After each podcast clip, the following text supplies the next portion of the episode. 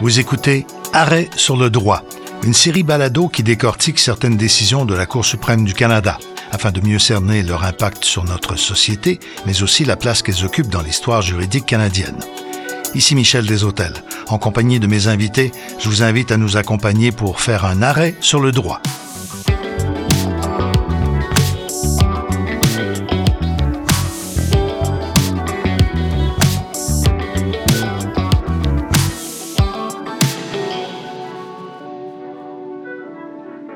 En 2002, le Canada et les États-Unis ont conclu un traité bilatéral connu sous le nom de l'Entente sur les tiers pays sûrs. En règle générale, selon l'entente, les demandeurs d'asile doivent demander cette protection dans celui des deux pays où ils sont entrés en premier après avoir quitté leur pays d'origine. Cette règle fait partie de la loi sur l'immigration et la protection des réfugiés du Canada et du règlement sur l'immigration et la protection des réfugiés. Bien qu'il existe certaines exceptions, une personne ne peut, suivant la loi sur l'immigration, demander l'asile au Canada si elle arrive à un point d'entrée terrestre à partir d'un tiers pays sûr. Les États-Unis sont désignés comme tels en vertu du règlement parce que le Canada juge qu'il respecte entre autres le principe de non-refoulement selon lequel il est interdit de renvoyer une personne vers un endroit où elle subirait des actes de torture, des traitements cruels ou dégradants, ou des menaces à sa vie ou à sa liberté. Les États-Unis constituent donc un partenaire convenable avec qui la responsabilité de l'examen des demandes de statut de réfugié peut être partagée. Les demandeurs d'asile dans la présente affaire sont tous arrivés au Canada en 2017 à partir des États-Unis. Ils craignaient d'être victimes dans leur pays d'origine de persécution. Comme ils sont arrivés à des points d'entrée terrestres à partir des États-Unis, leur demande d'asile était irrecevable au Canada. Les demandeurs d'asile ont soutenu que le règlement, désignant les États-Unis comme un tiers pays sûr, viole les droits à la liberté et à la sécurité de la personne garantis par l'article 7 de la Charte canadienne des droits et libertés, parce qu'il fait en sorte que les agents d'immigration canadiens renvoient des demandeurs d'asile aux États-Unis sans examiner si les droits qui sont reconnus à ces personnes dans ce pays seront respectés. Les demandeurs d'asile ont également prétendu que le règlement viole le droit à l'égalité garanti par l'article 15 de la Charte au motif que les femmes victimes de persécutions fondées sur le genre se voient souvent refuser le droit d'asile aux États-Unis et font face à un risque de refoulement. En 2020, une juge de la Cour fédérale a conclu que le règlement violait l'article 7 de la Charte. Elle a statué que les droits à la liberté et à la sécurité de la personne étaient menacés en raison des risques de refoulement, des risques de détention et des conditions de détention auxquelles faisaient face les demandeurs d'asile qui étaient renvoyés aux États-Unis. Le gouvernement a fait appel de ce jugement et la Cour d'appel fédérale l'a infirmé. Aucune des deux cours ne s'est prononcée sur le recours fondé sur l'article 15 de la Charte. Les demandeurs d'asile ont ensuite interjeté appel devant la Cour suprême du Canada. La Cour suprême a accueilli l'appel en partie. En droit canadien, les demandeurs d'asile peuvent éviter un renvoi vers les États-Unis si les droits que leur garantit l'article 7 de la Charte sont en danger. Rédigeant les motifs unanimes de la Cour, le juge Nicolas Cassirer a déclaré que le règlement désignant les États-Unis comme tiers pays sûr pour l'application de l'entente ne viole pas l'article 7 de la Charte. À son avis, bien que la désignation des États-Unis puisse mettre en jeu les droits à la liberté et à la sécurité de la personne, le régime législatif peut être maintenu. Il en est tel puisque le régime prévoit des façons dont le Canada peut examiner les demandes de statut de réfugié dans les cas où l'irrecevabilité de celle-ci, en vertu du régime législatif, causerait des atteintes à la liberté ou à la sécurité de la personne. Ces soupapes de sécurité législative comprennent notamment des exemptions discrétionnaires fondées sur des motifs d'ordre humanitaire ou d'intérêt public. Elles assurent le respect des principes de justice fondamentale. Comme l'a dit le juge Cassirer, lorsque les soupapes de sécurité de la loi s'appliquent, les demandeurs d'asile peuvent être à l'abri d'un renvoi. En conséquence, il a rejeté l'appel de la demande basée sur l'article 7 et il a renvoyé le recours des appelants fondé sur l'article 15 à la Cour fédérale afin qu'elle se prononce sur celui-ci. Je vais maintenant vous présenter nos deux invités pour discuter de cet arrêt important de la Cour suprême du Canada. Maître Christine Plouffe-Mallette est professeure de droit à l'Université de Sherbrooke. Elle est aussi titulaire de la Distinguished Fulbright Chair in Quebec Studies et membre du groupe d'études et de recherche sur l'international et le Québec. Maître Plouffe-Mallette, bonjour. Bonjour. Et à ses côtés, avec nous donc ce matin, Maître Stéphanie Valois. Maître Valois est membre du barreau depuis 1992, elle travaille à son compte depuis 96, en fait toujours en droit de l'immigration et des réfugiés, et elle est coprésidente de l'Association québécoise des avocats et avocates en droit de l'immigration. Bonjour. Bonjour. Maître Plouf-Mallette, euh, les jurisprudences qui ont été euh, invoquées dans cette affaire-là pour baser l'arrêt de la Cour suprême, quelles sont-elles? En fait, essentiellement, il y a trois arrêts qui ont été euh, appliqués ou mobilisés par la Cour suprême dans l'arrêt dont il est question aujourd'hui. Donc, d'abord, on peut mentionner l'arrêt Bedford que la Cour a mobilisé pour rappeler les principes de justice fondamentale. Elle rappelle, euh, par exemple, qu'il faut démontrer l'existence d'un lien de causalité suffisant entre un acte de l'État canadien et une violation d'un droit de la charte pour établir donc cette euh, violation. Il faut, euh, faut donc qu'il y ait un minimum de connaissance de la violation de la charte par l'acte qui est posé. Donc, par exemple, si je suis plus concrète, ici, la Cour considère que l'agent canadien ne peut savoir qu'il y a des températures anormalement froides, par exemple, dans les lieux de détention américains mais elle va quand même considérer qu'il doit savoir qu'il y a un risque de détention des migrants aux États-Unis. Mhm. Ensuite, euh, deuxième arrêt qui a été euh, mobilisé par la Cour, c'est l'arrêt sur, Suresh. Donc, euh, la Cour va mobiliser pour rappeler que les atteintes qui sont le fait d'acteurs étrangers, donc américains, sont tout de même assujettis aux garanties de la charte s'il existe un lien causal suffisant entre l'atteinte et la participation d'un agent de l'État ou du gouvernement. Donc, euh, la Cour nous rappelle que la participation effective du Canada dans l'atteinte aux droits protégés est un préalable nécessaire qu'il faut identifier pour euh, conclure qu'il y a une violation de la charte. Et donc, finalement, je vous avais annoncé trois arrêts. Donc, le troisième arrêt, c'est euh, l'arrêt PHS, euh, où la Cour donc va euh, mobiliser cet arrêt en déclarant qu'il existe des soupapes de sécurité au sein du droit canadien, surtout administratif, qui permettent de faire en sorte que les atteintes aux droits fondamentaux, comme l'article 7, peuvent être contrecarrées. Essentiellement, elle va nous dire que les demandeurs d'asile dans cette affaire ont été en mesure d'utiliser ces soupapes de sécurité, car ils n'ont pas tous été renvoyés aux États-Unis euh, dans, euh, dans le cas qui nous intéresse. Donc, la Cour nous dit que le droit administratif canadien, finalement, s'applique et peut offrir la protection recherchée par les demandeurs d'asile. C'est à vous que je vais poser la première question, Maître Valois.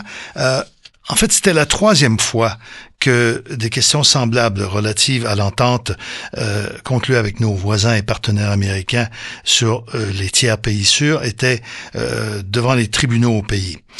Cette fois-ci, euh, des requérants du Salvador, de Syrie, d'Éthiopie, des requérantes majoritairement en fait.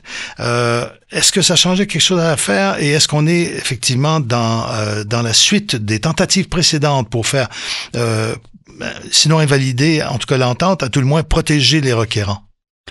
Ben en fait, c'est toujours dans le même dans la même ligne d'idée, euh, sauf qu'évidemment la situation aux États-Unis et au Canada a changé. Donc au niveau des procédures d'immigration euh, et de des procédures pour euh, la protection des réfugiés a été modifiée grandement aux États-Unis dans les dernières années. Donc toutes ces personnes-là avaient essayé de se rendre au point d'entrée au Canada. depuis 2004, ce point d'entrée était fermé et donc ont été retournés aux États-Unis parce que c'était leur demande d'asile était irrecevable au Canada. Euh, ça, c'est le même, le même, je dirais, la même, euh, le même scénario que dans les dernières, euh, dans les derniers dossiers.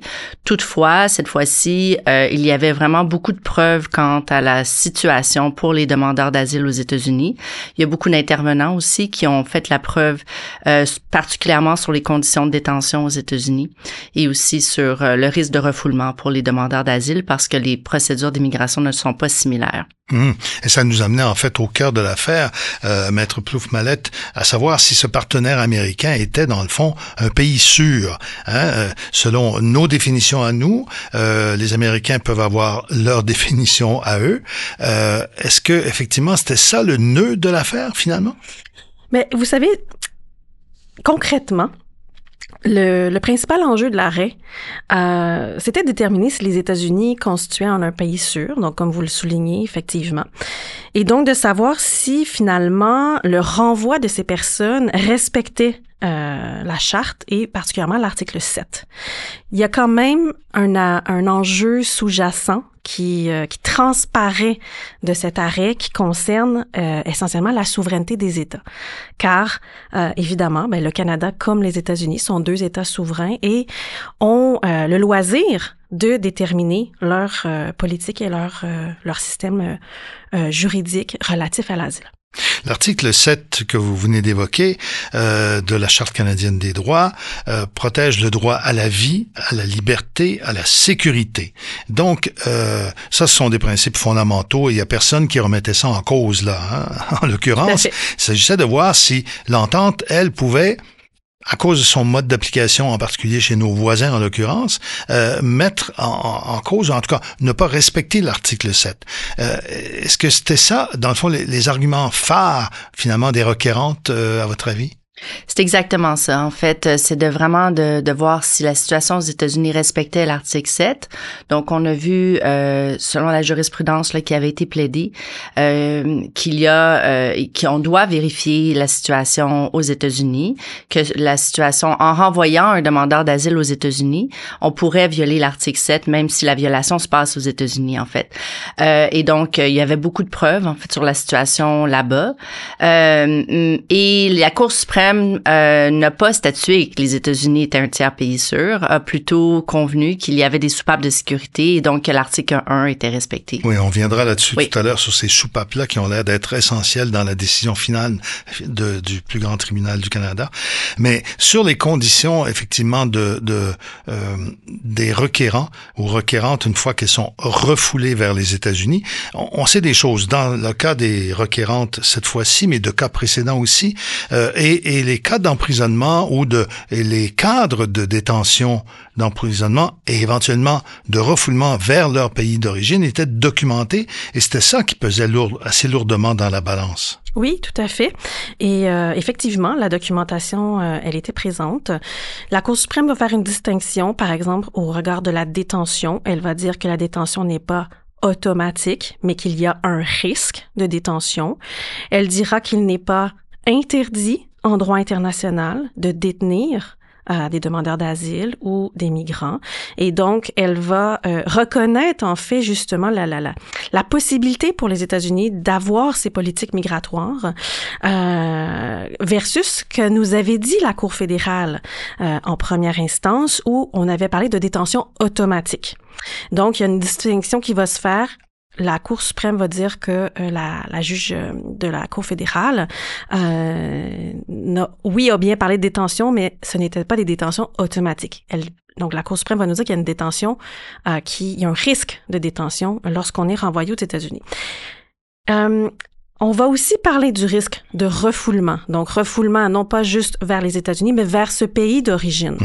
Mm-hmm. donc, et ce risque existe la Cour suprême va encore ici nous dire, oui, le risque, il existe, euh, donc d'être renvoyé vers le pays d'origine, donc d'être renvoyé vers euh, le pays craint par euh, les demandeurs d'asile, euh, mais on va toujours revenir à ces possibilités donc de euh, soupapes de sécurité en droit canadien. Il faut bien comprendre que ces soupapes de sécurité sont inclus, euh, incluse au droit canadien. Oui, parce que la Cour suprême, finalement, tout au long de cette décision, euh, insiste bien pour dire que tout partenaire que le Canada et les États-Unis soient dans cette entente sur les tiers pays sûrs, chacun garde sa juridiction, le contrôle sur ses lois, sur ses cadres, sur ses façons de faire, et j'allais dire même sur sa politique, parce que vous l'avez évoqué tout à l'heure, euh, selon les années, selon les époques, on est plus ou moins dur avec le traitement qu'on fait de, des requérants au statut de réfugié.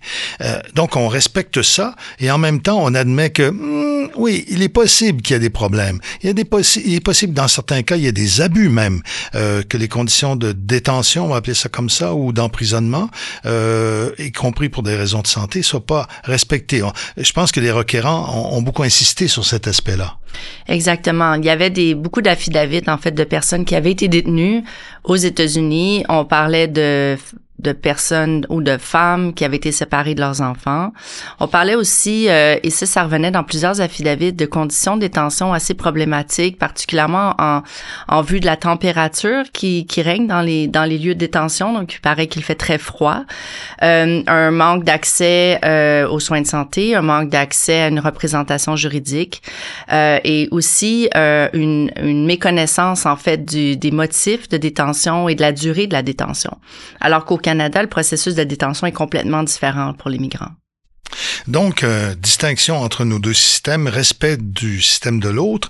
Euh, est-ce que la Cour suprême devait aussi jongler avec euh, ce qui est, je vais appeler ça la norme internationale sur le traitement des cas de réfugiés de requérants au statut de réfugié et la situation particulière du Canada. Est-ce qu'il fallait jongler là-dedans euh, ou est-ce qu'on tenait pas compte de ça? C'était vraiment le cas de ces trois personnes, de leurs enfants accompagnants, et puis du traitement qu'ils ou elles auraient subi aux États-Unis.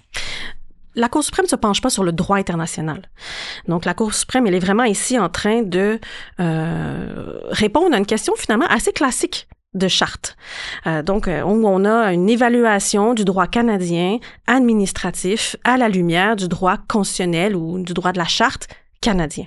Donc, on n'est pas ici dans, par exemple, une remise en question de la Convention de 1951 euh, sur les, euh, les réfugiés, euh, convention à laquelle le Canada est parti.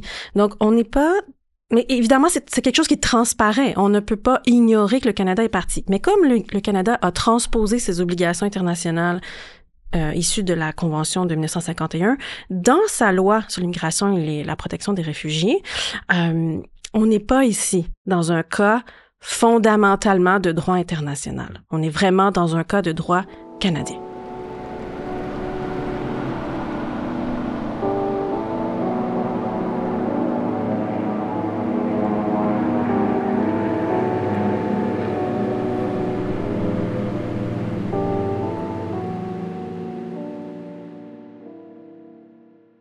Canada, euh, les opinions publiques, euh, bon, parfois fluctuent, mais ont été beaucoup influencés par ces images répétées au fil des ans, des passages au chemin Roxham notamment. Bon, la situation a changé de ce côté-là, on le sait depuis le printemps dernier, mais euh, reste que euh, c'est beaucoup ce qui a mobilisé les opinions publiques et, et, et choqué des gens, des, des, Canadiens qui avant ne s'intéressaient pas ou peu euh, à ces questions-là. Euh, est-ce que est-ce que ça change cette ce, cet arrêt de la Cour suprême du Canada qui confirme que l'entente sur les tiers pays sûrs avec les Américains est légitime et qu'elle ne, ne, va pas contre les chartes. Est-ce que ça change quelque chose, ça, à votre avis, à l'opinion euh, publique canadienne, Maître Valois? C'est difficile à, à dire euh, du côté euh, d'une juriste. Ce que je vous dirais, c'est euh, en fait, si la Cour suprême avait décidé autrement, euh, les demandeurs d'asile auraient pu faire leur demande d'asile partout au Canada, tous les postes frontaliers. Mais il faut comprendre que cette euh, contestation ne visait que les euh, les postes euh, officiels, c'est-à-dire ne visait pas du tout les entrées par Roxham. Mm-hmm. Et donc maintenant, l'entrée, l'entente des tiers pays sûrs s'applique partout à la frontière. Alors cette décision-là a un impact considérable maintenant que la frontière a été complètement fermée, je dirais je pense que c'est important de préciser que la, le recours de la, qui, qui a été traité ici par la Cour suprême a été introduit en 2017. Donc, en 2017, on est sous l'ancienne version de cette entente. Et la Cour suprême, donc, ne pouvait pas, euh, même si elle rend sa décision en juin 2023, elle ne pouvait pas se pencher sur la nouvelle version de l'entente. Donc, c'est aussi ce qui va être très intéressant euh, par rapport à la prochaine séquence euh, jurisprudentielle, car on espère, ou enfin, bref, j'imagine que euh, maintenant qu'on va se pencher sur l'article 15 par la Cour fédérale, ça risque de se retrouver également à la Cour suprême. Donc, euh, Donc, c'est faut, vraiment mettre ça de l'avant, savoir que la Cour suprême ne pouvait pas se pencher sur la nouvelle mouture de l'entente sur le TAPI sûr. Hmm. Oui, de la même façon qu'elle se penchait pas sur euh, euh, l'article 15, exact. puisqu'on l'avait pas évoqué au tribunal inférieur. En tout cas, pas statué là-dessus. En fait, c'est qu'on avait, on l'avait évoqué. Et la Cour suprême va être claire en disant que la juge de la Cour fédérale avait le loisir de ne pas traiter l'article 15 et elle l'a fait par économie et par, euh, parce qu'elle elle, elle reconnaissait de toute façon la violation de l'article 7. Elle, c'était ce qui était dans son mandat. Et la Cour suprême va confirmer cette manière de faire et va nous dire que oui, effectivement, la Cour fédérale avait le loisir de ne pas traiter de l'article 15. Ce qui est vraiment intéressant aussi, c'est que la, la, Cour suprême va nous confirmer qu'elle n'est pas le tribunal, elle n'est pas le juge des faits. Et c'est la raison pour laquelle elle va respecter la Cour fédérale comme juge des faits et renvoyer l'affaire pour qu'on puisse l'entendre à nouveau et l'entendre essentiellement sur les faits. On a évoqué tout à l'heure les argumentaires développés par les requérants euh, devant la Cour suprême du Canada. Le plaidoyer euh, du ministère euh, de l'immigration du Canada, c'était quoi essentiellement leur, leur, défense à eux dans ce dossier-là? Ben, les procureurs des, du ministère euh, appuyé, évidemment, l'application de l'entente tiers-pays.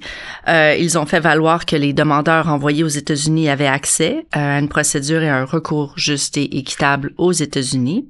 Et ils ont souligné qu'il y avait des mesures curatives existantes, ce qui a été reconnu, en fait, par la Cour suprême. Donc, c'est la base de sa décision. Est-ce que ce, sont ça les, soupapes justement qu'on évoquait tout à l'heure sans trop développer? Il y a, y a à l'intérieur du texte euh, et des règlements euh, ce qu'il faut pour protéger les, j'allais dire à la marge, les exceptions, les cas un peu troubles, un peu gris? C'est ce que la Cour suprême dit. Alors, euh, la Cour suprême reconnaît qu'il y a un risque pour les demandeurs d'asile qui sont renvoyés aux États-Unis, euh, et notamment en raison des conditions de détention aux États-Unis, mais euh, elle conclut que les mécanismes euh, alors on appelle ça les soupapes de sécurité dans la décision, existent en droit canadien. Alors ces soupapes de sécurité, ça serait la contestation des mesures de renvoi euh, ou des exemptions humanitaires.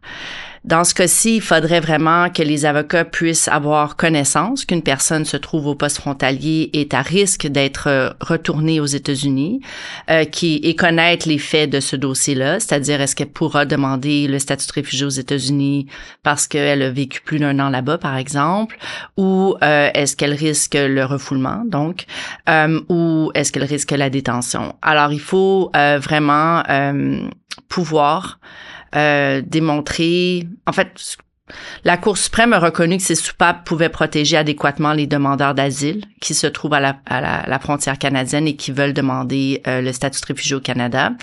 En pratique, euh, ça, reste à, ça reste à démontrer. Oui, parce que ça fait beaucoup de conditions à remplir, ça, Maître Valois.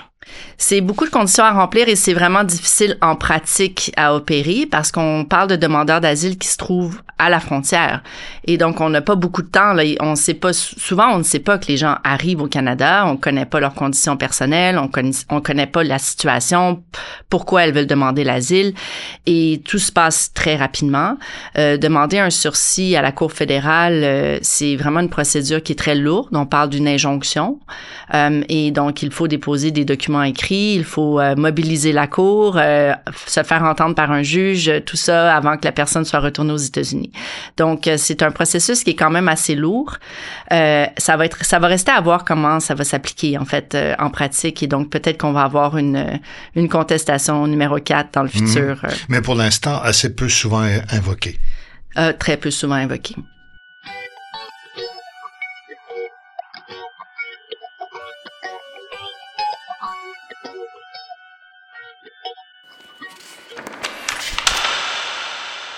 En parlant de cas, il y a une chose qui est remarquable, euh, et c'est sûr que, euh, vous l'avez dit tout à l'heure, Maître Valois, la frontière canadienne maintenant est, est, est égale partout, c'est-à-dire que tout le monde qui tente d'obtenir le statut, peu importe son point d'entrée, est traité de la même manière.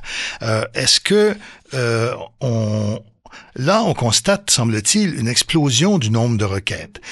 Qu'est-ce que ça va changer, ce, ce, cette décision-là, cet arrêt qui est récent, euh, à la situation et aux conditions dans lesquelles vont se faire ces requêtes?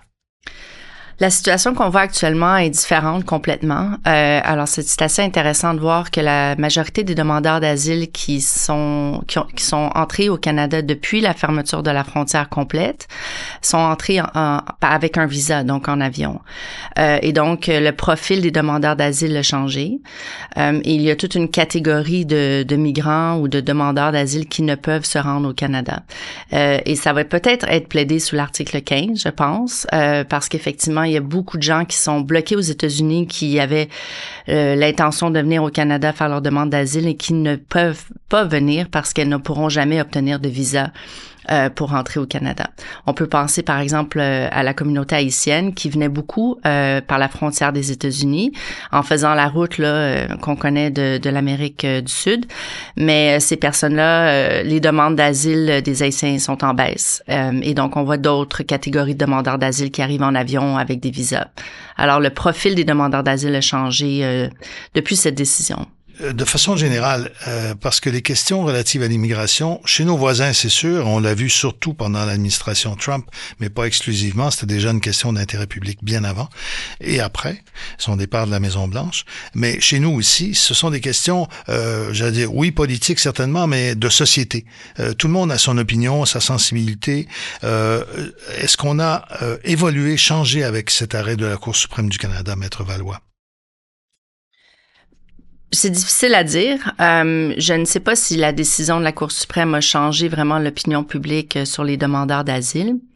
Euh, ce qu'on voyait avant et les images répétées là, des personnes qui entraient par Roxham, euh, les entrées irrégulières étaient vraiment dénoncées par les politiciens et aussi par la population canadienne. Alors maintenant, euh, on comprend que les demandes d'asile sont en hausse partout euh, mondialement. Euh, elles vont continuer à venir au Canada et notre situation géographique nous a simplement peut-être protégés ou je sais enfin retardé l'arrivée massive des demandeurs d'asile au Canada à cause c'est plus difficile de se rendre ici. Mais les gens vont continuer à venir demander l'asile. Alors, il faut simplement, je pense, le réaliser, euh, comprendre nos, nos, obligations internationales, comprendre la loi canadienne qui permet la demande d'asile et aussi permettre un système qui euh, prévoit un, un, processus juste et équitable pour tous les demandeurs d'asile. On comprend que la très grande majorité sont acceptés comme réfugiés, alors que la définition est très restrictive. Et donc, les personnes qui viennent au Canada ont des motifs pour venir au Canada. C'est pas des gens qui veulent profiter du système bien, bien Bien au contraire. Hmm. C'est aussi votre avis, Maître Plouf-Mallette? Oui, tout à fait. Il y a même des études qui sont sorties euh, qui font la démonstration que euh, même au passage du temps, euh, les demandeurs d'asile qui se présentent à la frontière canadienne sont en grande majorité ce que l'on tente d'appeler de vrais réfugiés. Donc, nous sommes effectivement... Oui, tout à fait, je suis d'accord avec ce que Mme Valois vient de dire ici. En espérant que tout ça ait éclairé encore un peu davantage cet arrêt important de la Cour suprême du Canada sur une question qui reste importante, et vous l'avez dit toutes les deux, va continuer de nous occuper pendant un bon moment, c'est moins qu'on puisse dire. Vous avez pu entendre Maître Christine Plouf-Mallette et Maître Stéphanie Valois. À toutes les deux, merci beaucoup. Merci. Merci.